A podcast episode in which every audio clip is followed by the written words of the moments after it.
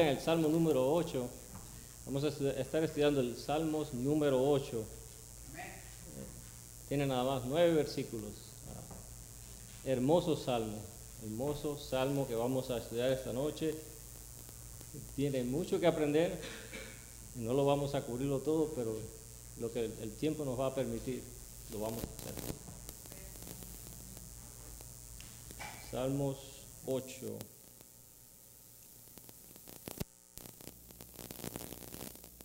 Cuando lo tengan ahí todos, digan amén.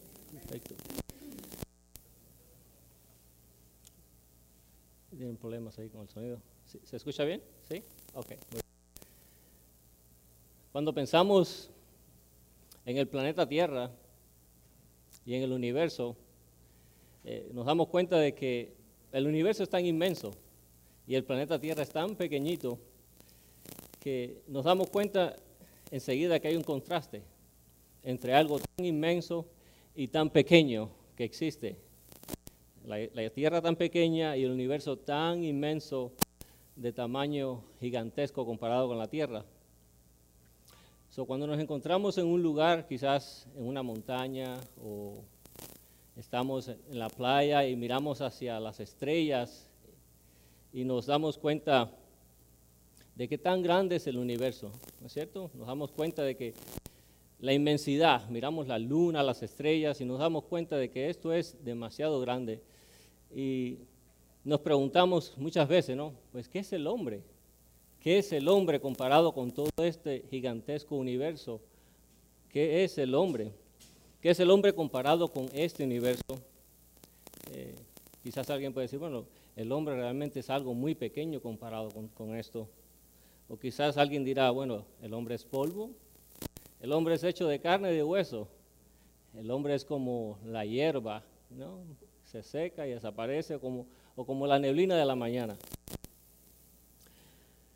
Muchas veces ah, buscamos la respuesta, pero yo les invito que en este salmo vamos, a, vamos juntos a buscar qué nos dice el salmo acerca de esto. Podemos pensar muchas cosas, pero ¿qué les parece si juntos buscamos la respuesta en el Salmo número 8? Es precisamente la pregunta que va a hacer el rey David en este Salmo de esta noche. ¿Qué es el hombre? dice el rey David. Bueno, en este Salmo vamos a encontrar un contraste. Vamos a encontrar un contraste a medida que, que usted lee conmigo, se dará cuenta rápidamente. Y muy pronto quizás comencemos a sentir en nosotros el mismo pensamiento de David. A medida que leímos y estudiamos el pasaje, nos daremos cuenta que David usa ese contraste para enseñarnos algo vital, algo de importancia. David nos enseñará qué es el hombre. Él nos va a decir qué es el hombre. Esto nos va a ayudar de una manera maravillosa, porque va a ayudarnos en nuestra relación con Dios. Esto va a cambiar quizás nuestra manera de pensar.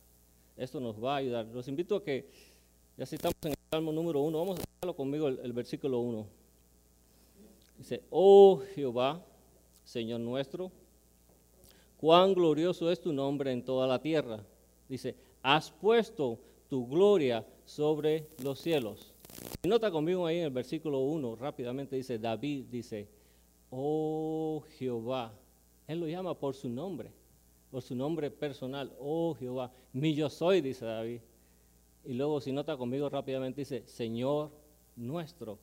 Él habla en plural, Señor nuestro. Si nota conmigo este versículo que David tenía una relación personal íntima con Dios. Qué hermoso, ¿no? Qué hermoso esto. Lo llama por su nombre y no solo eso, sino que lo menciona Señor nuestro, Adonai dice David. Mi maestro, dice David. Mi maestro. Las escrituras nos hace el llamado a conocer a Dios. Es lo que hacen las escrituras, a conocer a Dios, así como David. Jeremías, Jeremías 9:23 nos dice, está en la pantalla, así dice el Señor, que no se gloríe el sabio de su sabiduría, ni el poderoso de su poder, ni el rico de su riqueza, Si alguien ha de gloriarse, note conmigo que se gloree de conocer y de, y de comprender que yo soy el Señor, que actúo en la tierra con amor, con derecho, justicia, pues es lo que a mí me agrada, afirma el Señor. Dios es la fuente de nuestro gozo, ¿nota? Dios es la fuente de nuestro gozo. No debe venir de nuestras capacidades, posiciones, el hecho que lo conozcamos a Él. ¿O será que ya lo conocemos lo suficiente? Muchas veces podemos tener esta actitud, no, quizás yo conozco ya a Dios demasiado, suficiente, pero déjame decirte que hay un peligro ahí. Hay un peligro cuando confiamos en nuestras habilidades, en nuestra sabiduría.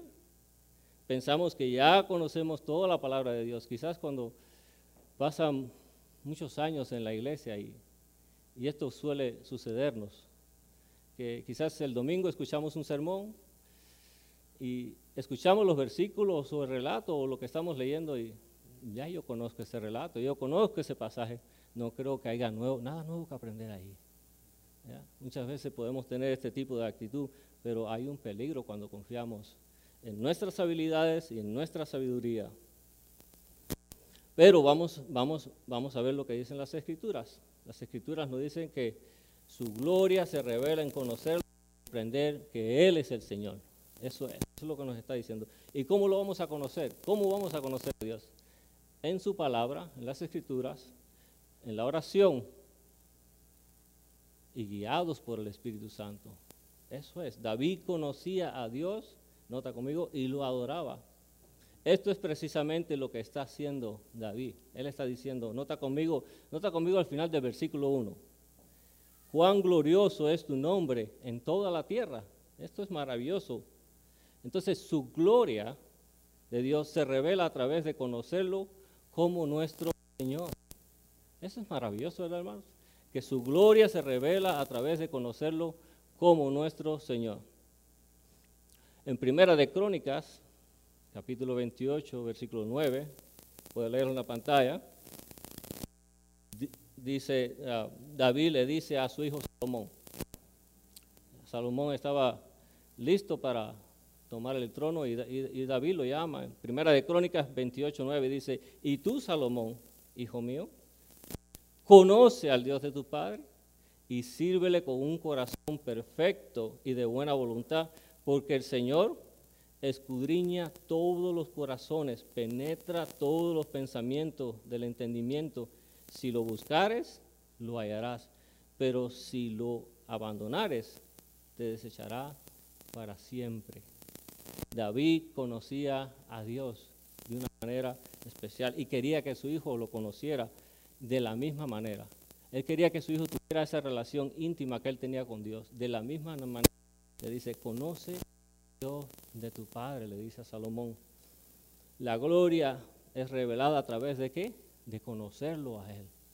La gloria de Dios es revelada a través de conocerlo a Él. Una relación personal con el Padre, con el Hijo y el Espíritu Santo. Se puede decir que una de las más grandes bendiciones de la vida cristiana es las riquezas de una vida cristiana incluye una relación personal con Dios.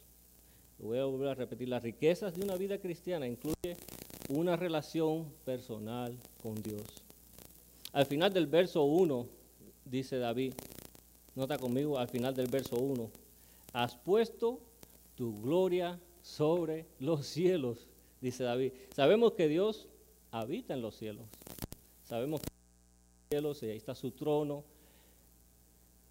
y su gloria está sobre los cielos. Quizás nuestra mente quizás no pueda comprender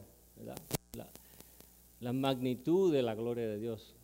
No, no, quizás no, no alcanzamos a comprender esto, pero David nos dice que Dios ha puesto su gloria sobre los cielos. David reconoce que Dios merece toda la gloria, porque Él ha creado todas las cosas. Ahora, Él mira al cielo y puede mirar la obra de Dios, él reconoce la majestad de Dios. La gloria de Dios es infinita, es para siempre. Su gloria es para siempre. Nota conmigo lo que dijo el apóstol Pablo. Romanos 16, 27. Dice ahí, al único y sabio Dios, dice Pablo, sea la gloria mediante Jesucristo para siempre. Amén. So, su gloria es para siempre. La gloria de Dios es infinita. Incluso en el versículo 2, que vamos a leer, en el versículo 2, 8, Dios dice algo que es maravilloso. Algo que solamente Dios lo puede hacer, nadie más.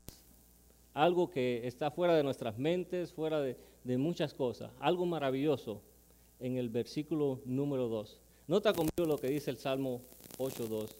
Y por causa de tus adversarios, has hecho brote alabanza de labios pequeñitos y de los niños de pecho para silenciar al enemigo rebelde.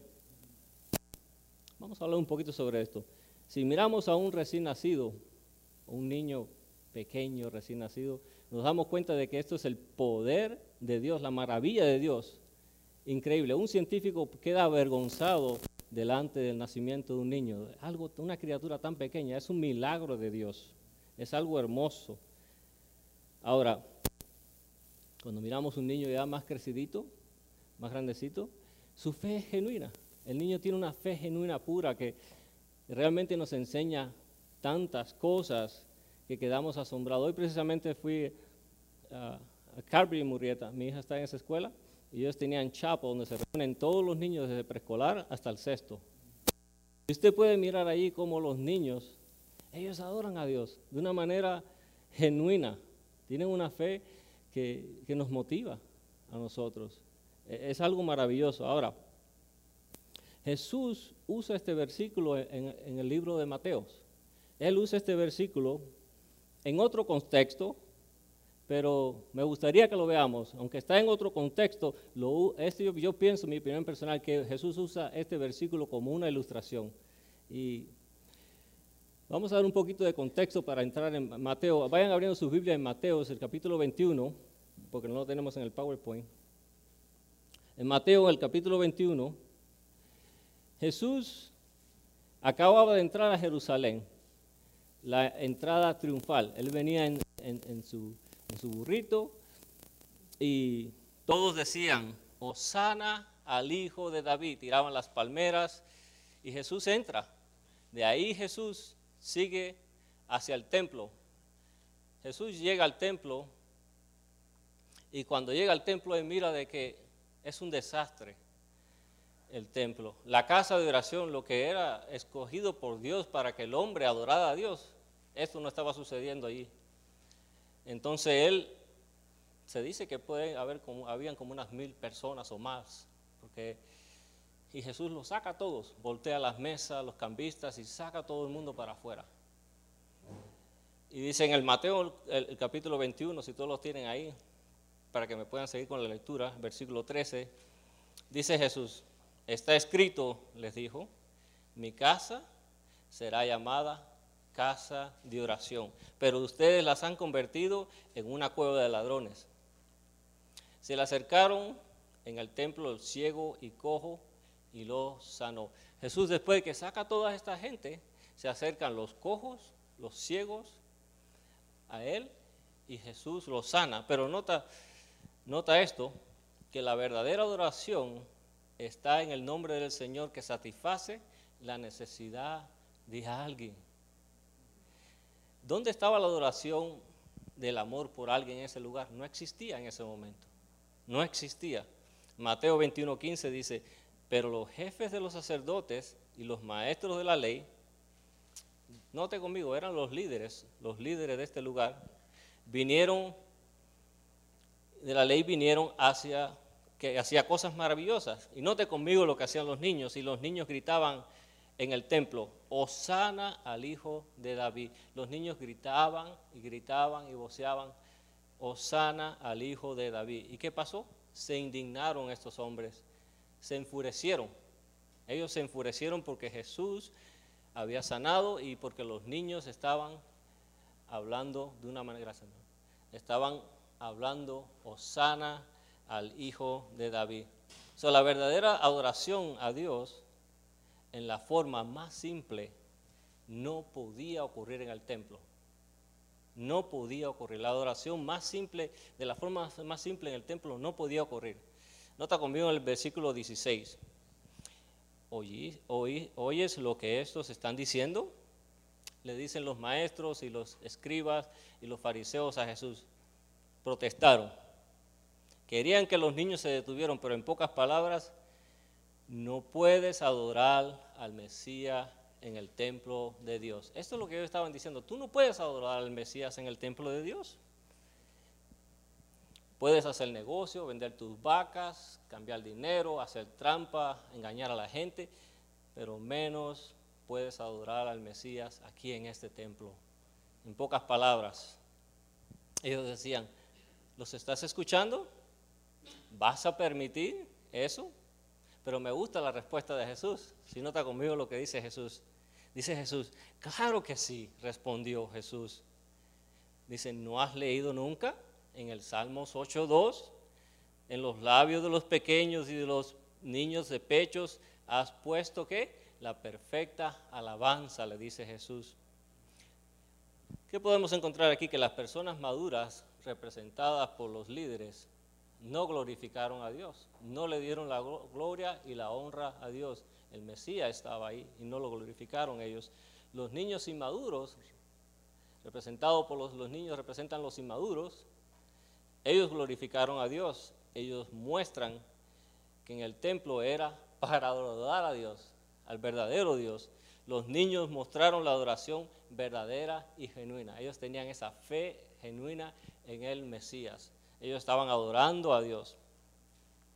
Cuando el tabernáculo se terminó de construir, en los tiempos de Moisés, estaba el tabernáculo, lo terminaron. La gloria de Dios llenó, dice la Biblia que llenó todo el, todo el templo. Él estaba en medio de ellos. La gloria de Dios estaba, llenaba todo el tiempo. Dios estaba allí. Pero a causa de la rebeldía de Israel, en el libro de Ezequiel, si usted lee el libro de Ezequiel, Ezequiel nos dice que la gloria partió.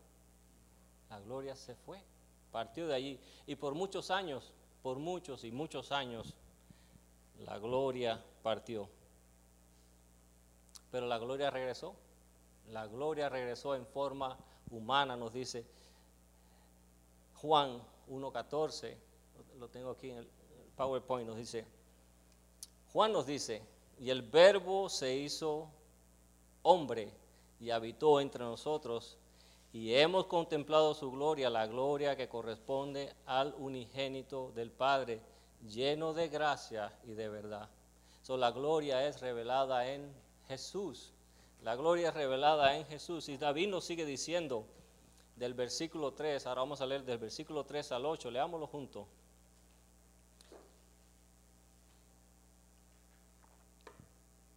Versículo 3 al 8 dice, cuando veo tus cielos, las obras de tus dedos, hablando metafóricamente, David dice, la luna y las estrellas que tú formaste, digo, ¿qué es el hombre?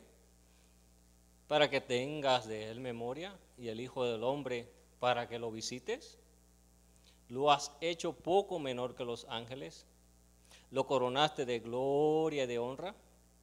Lo hiciste enseñorar, lo hiciste señorar sobre las obras de tus manos todo lo pusiste debajo de sus pies, ovejas y bueyes y todo ello, y asimismo las bestias del campo, las aves de los cielos y los peces del mar, todo cuanto pasa por los senderos del mar.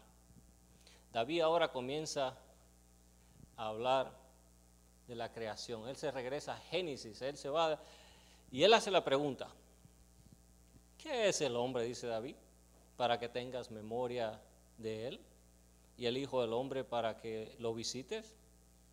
David mira hacia los cielos y mira las estrellas y todo lo que Dios, todo lo que existe y quiere mostrarnos que, que Dios creó al hombre con un propósito. Eso es lo que quiere eh, el rey David. David está mostrando la gloria de Dios y que el hombre fue creado con un propósito en este salmo. Y Dios nos creó para su propia gloria. Nuestras vidas fueron creadas para glorificar a Dios. Nuestras vidas fueron creadas para glorificar a Dios. Y la pregunta de David ¿Qué es el hombre? El hombre es privilegiado por Dios. Eso es lo que nos está mostrando aquí David. Que el hombre ha sido privilegiado por Dios. Todo lo que Dios creó lo puso a disposición del hombre. Nota conmigo en el versículo 5, vamos a leer otra vez. Le has hecho poco menor que los ángeles, pero nota conmigo, y lo coronaste de gloria y de honra. Ahora, ¿cómo fue que Dios coronó al hombre? Nota conmigo el versículo 6. Lo hiciste señorear sobre las obras de tus manos, todo lo pusiste debajo de sus pies. Dice ovejas, bueyes, todo ello a sí mismo, las bestias del campo, las aves de los cielos y los peces del mar, todo cuanto pasa por los senderos del mar. Hecho menor que los ángeles, pero el hombre es privilegiado por Dios. ¿Sí nota eso? Que el hombre es privilegiado por Dios. No solo eso, en Génesis nos dice que el hombre fue creado a la imagen de Dios. Qué privilegio, ¿no? Que el hombre fue creado a la imagen de Dios. Génesis 1.27 nos dice, y creó Dios al hombre a su imagen, y a su imagen de Dios lo creó, varón y hembra los creó. So, la imagen de Dios refleja los atributos comunicables de Dios, como el corazón.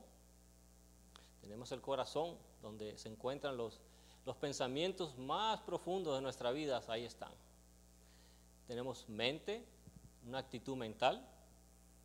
El hombre, el amor. Podemos expresar amor por los demás, por la familia.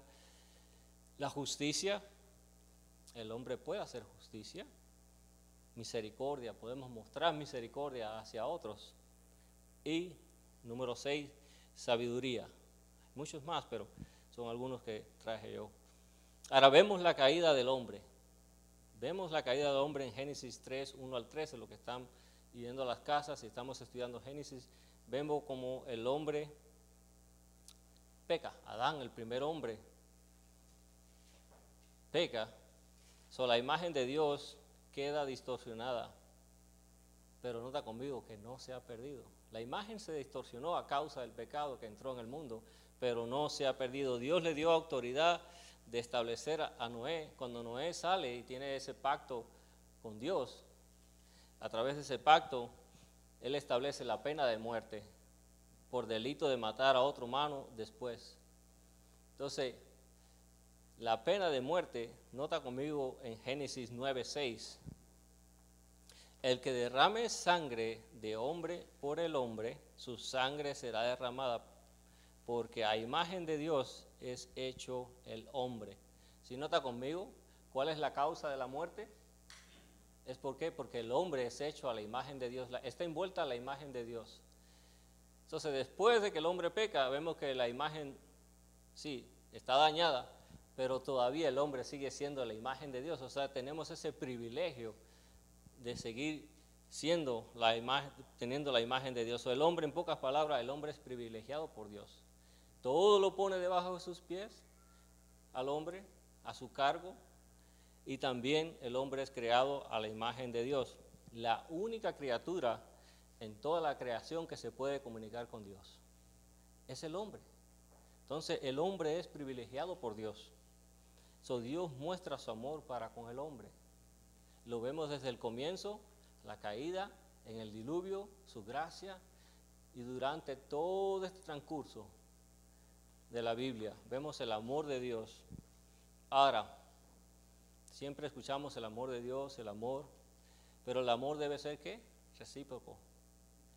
Eh, cuando alguien te ama demasiado, o alguien te cuida, te provee todo lo necesario para ti. Cuando siempre alguien siempre te está animando. Nunca estás solo, nunca estamos solos, siempre es fiel. Aunque nosotros fallamos, Él se mantiene fiel, ¿no es cierto? Él se mantiene fiel. Entonces el amor tiene que ser recíproco con Él. Ahora, ¿cómo debería ser nuestra respuesta delante de todo lo que hemos recordado de Génesis y todo lo que Dios ha puesto en nosotros y todo lo que ha hecho Dios por nosotros, ¿cómo debería ser nuestra respuesta? Pues nota conmigo lo que dice el apóstol Pablo. Primera de Corintios 10:31. Primera de Corintios 10:31 dice, está en la pantalla. Si pues coméis o bebéis o hacéis otras cosas, hacedlo todo para la gloria de Dios. Tenemos que responder así como el apóstol Pablo. El apóstol Pablo dice todo, en lo más sencillo, que es el comer y el beber, como ahorita, tomar agua, comer, lo más sencillo, todo hacerlo para qué? Para la gloria de Dios. En lo más rutinario, si nota conmigo que en lo más rutinario, el primer hombre, Adán, ¿qué pasó? Falló. por eso el apóstol Pablo dice, en todo, todo lo que hagamos, hagámoslo para la gloria de Dios. Alguien podría decir, bueno, ¿cómo es que yo puedo glorificar a Dios? ¿Cómo es que yo sé si estoy viviendo para la gloria de Dios? ¿Usted lo prefiere a Él sobre todo lo demás? Yo cuando hice esa pregunta, yo, yo sé la respuesta, porque usted lo prefiere a Él sobre todo lo demás y sabe a lo que me refiero, porque yo, yo sé la respuesta. Así es como vas a ver. ¿Está dispuesto a hacer lo que sea por la gloria de Dios? Otras palabras, ¿está dispuesto a hacer la voluntad de Dios? ¿Estamos dispuestos a hacer la voluntad de Dios? ¿Usted confía en Dios que Él es fiel? Si usted confía en, Dios, entonces ¿qué es? Lo está glorificando a Él. Está dándole la gloria y la honra a Él porque usted está confiando. Usted no tiene temor, usted vive en confianza. No importa las pruebas, las situaciones en la vida, usted sabe que Dios está con usted. Pero como siempre hay un pero. Pero si usted vive en temor, si siempre vive en ansiedad, quizás nunca está seguro. La mayoría del tiempo nos encontramos que tratando nosotros de tener el control de nuestras vidas. Siempre estamos en esta búsqueda de controlar nuestras vidas, las situaciones, todo lo que se viene encima de nosotros, nosotros lo queremos todo resolver. Ahora, Vamos a poner, son como unos ejemplos, ¿no? Para, para poder saber si estamos glorificando a Dios. Son solamente unos ejemplos. Cuando usted habla del Evangelio, eh, sí, es bueno, es bueno querer que las personas, nuestros, nuestros ah, familiares, amigos, vengan y queremos que se salven, queremos que ellos se salven, pero nuestro deseo debe ser que ellos glorifiquen a Dios. Ese debe ser nuestro deseo. Eh, el, que ellos se acerquen a Dios es para que ellos glorifiquen a Dios. Porque esa es la condenación. Nota conmigo en Romanos, Romanos 1.21. Romanos 1.21, lo tenemos acá en la, en la pantalla también. Pues habiendo conocido a Dios, no le glorificaron como a Dios, ni le dieron gracias, sino que se envanecieron en sus razonamientos y su necio corazón fue entrenevecido. El punto es que debemos de pensar en, que las personas están en rebeldía en contra de Dios. Y por lo tanto, la, humanidad está en rebeldía en contra de Dios, por lo tanto no está glorificando a Dios. Ese es el punto, a Dios. nuestro deseo debe de ser de alcanzar a las personas para que sean salvas, sí, para la gloria de Dios. Ese es que glorifiquen a Dios junto con nosotros, de la misma manera, que lo glorifiquemos a Él. Ese es el propósito de la iglesia, glorificar a Dios. Cuando estamos cantando cantos, himnos, aquí en la iglesia, siempre y cuando los himnos tienen que contener una letra que sea dirigida hacia Él, que para, que su, para su gloria, su honra de Él. Eh, los cantos siempre tienen que ser bien escogidos para Él. Es importante para que todos nosotros juntos glorificamos qué? A Dios. También, ¿cómo otra manera como glorificamos a Dios? Cuando confesamos nuestros pecados. ¿Qué dice Juan? Si decimos que no tenemos pecados, hacemos a Dios qué? Mentiroso. Una manera que glorificamos a Dios es cuando confesamos nuestros pecados. Quizás usted viene a la iglesia y todavía no ha recibido al Señor, o quizás está alejado del Señor. Nota conmigo lo que dice Filipenses 2.10. Ah, Para que en el nombre de Jesús se doble toda rodilla de los que están en los cielos y en la tierra y debajo de la tierra. Y toda lengua confiese que Jesucristo es el Señor, nota conmigo, para la gloria de Dios Padre. ¿Ve? Para la gloria del Dios Padre. Quizás, ah, quizás yo, yo nada más tengo quizás un, don, pues la Biblia dice que todos tenemos un don. Yo digo que tengo la mitad, pero bueno. pero todos tenemos uno. Hay unos que tienen más dones. Dios nos ha dado esos dones para qué? Para su gloria, eso es. Y muchas veces se nos insta a nosotros a que usemos nuestros dones para la gloria de Dios. Ahora, si no usamos nuestros dones para la gloria de Dios, los usamos para nuestro beneficio para nuestro beneficio propio. hay mucho más implicado en esto. Aquí solo, solo quería dar unos ejemplos sobre esto. Nota conmigo lo que dice Apocalipsis 4.11. Apocalipsis 4.11 dice, digno eres, Señor, y Dios nuestro, de recibir la gloria, la honra y el poder, porque tú creaste todas las cosas y por tu voluntad existen y fueron creadas vivir para Él. Ese es el punto, como dice el apóstol Pablo, vivir para Él respondiendo a su amor por nosotros, que nosotros podamos glorificar a Dios con nuestras vidas, en todo lo que hagamos, así como David. Nota conmigo el versículo 9, el último versículo del capítulo 8, cómo David se expresó en este versículo. Dice, oh Jehová, Señor nuestro, cuán grande es tu nombre sobre toda la tierra. David glorificando a su Señor.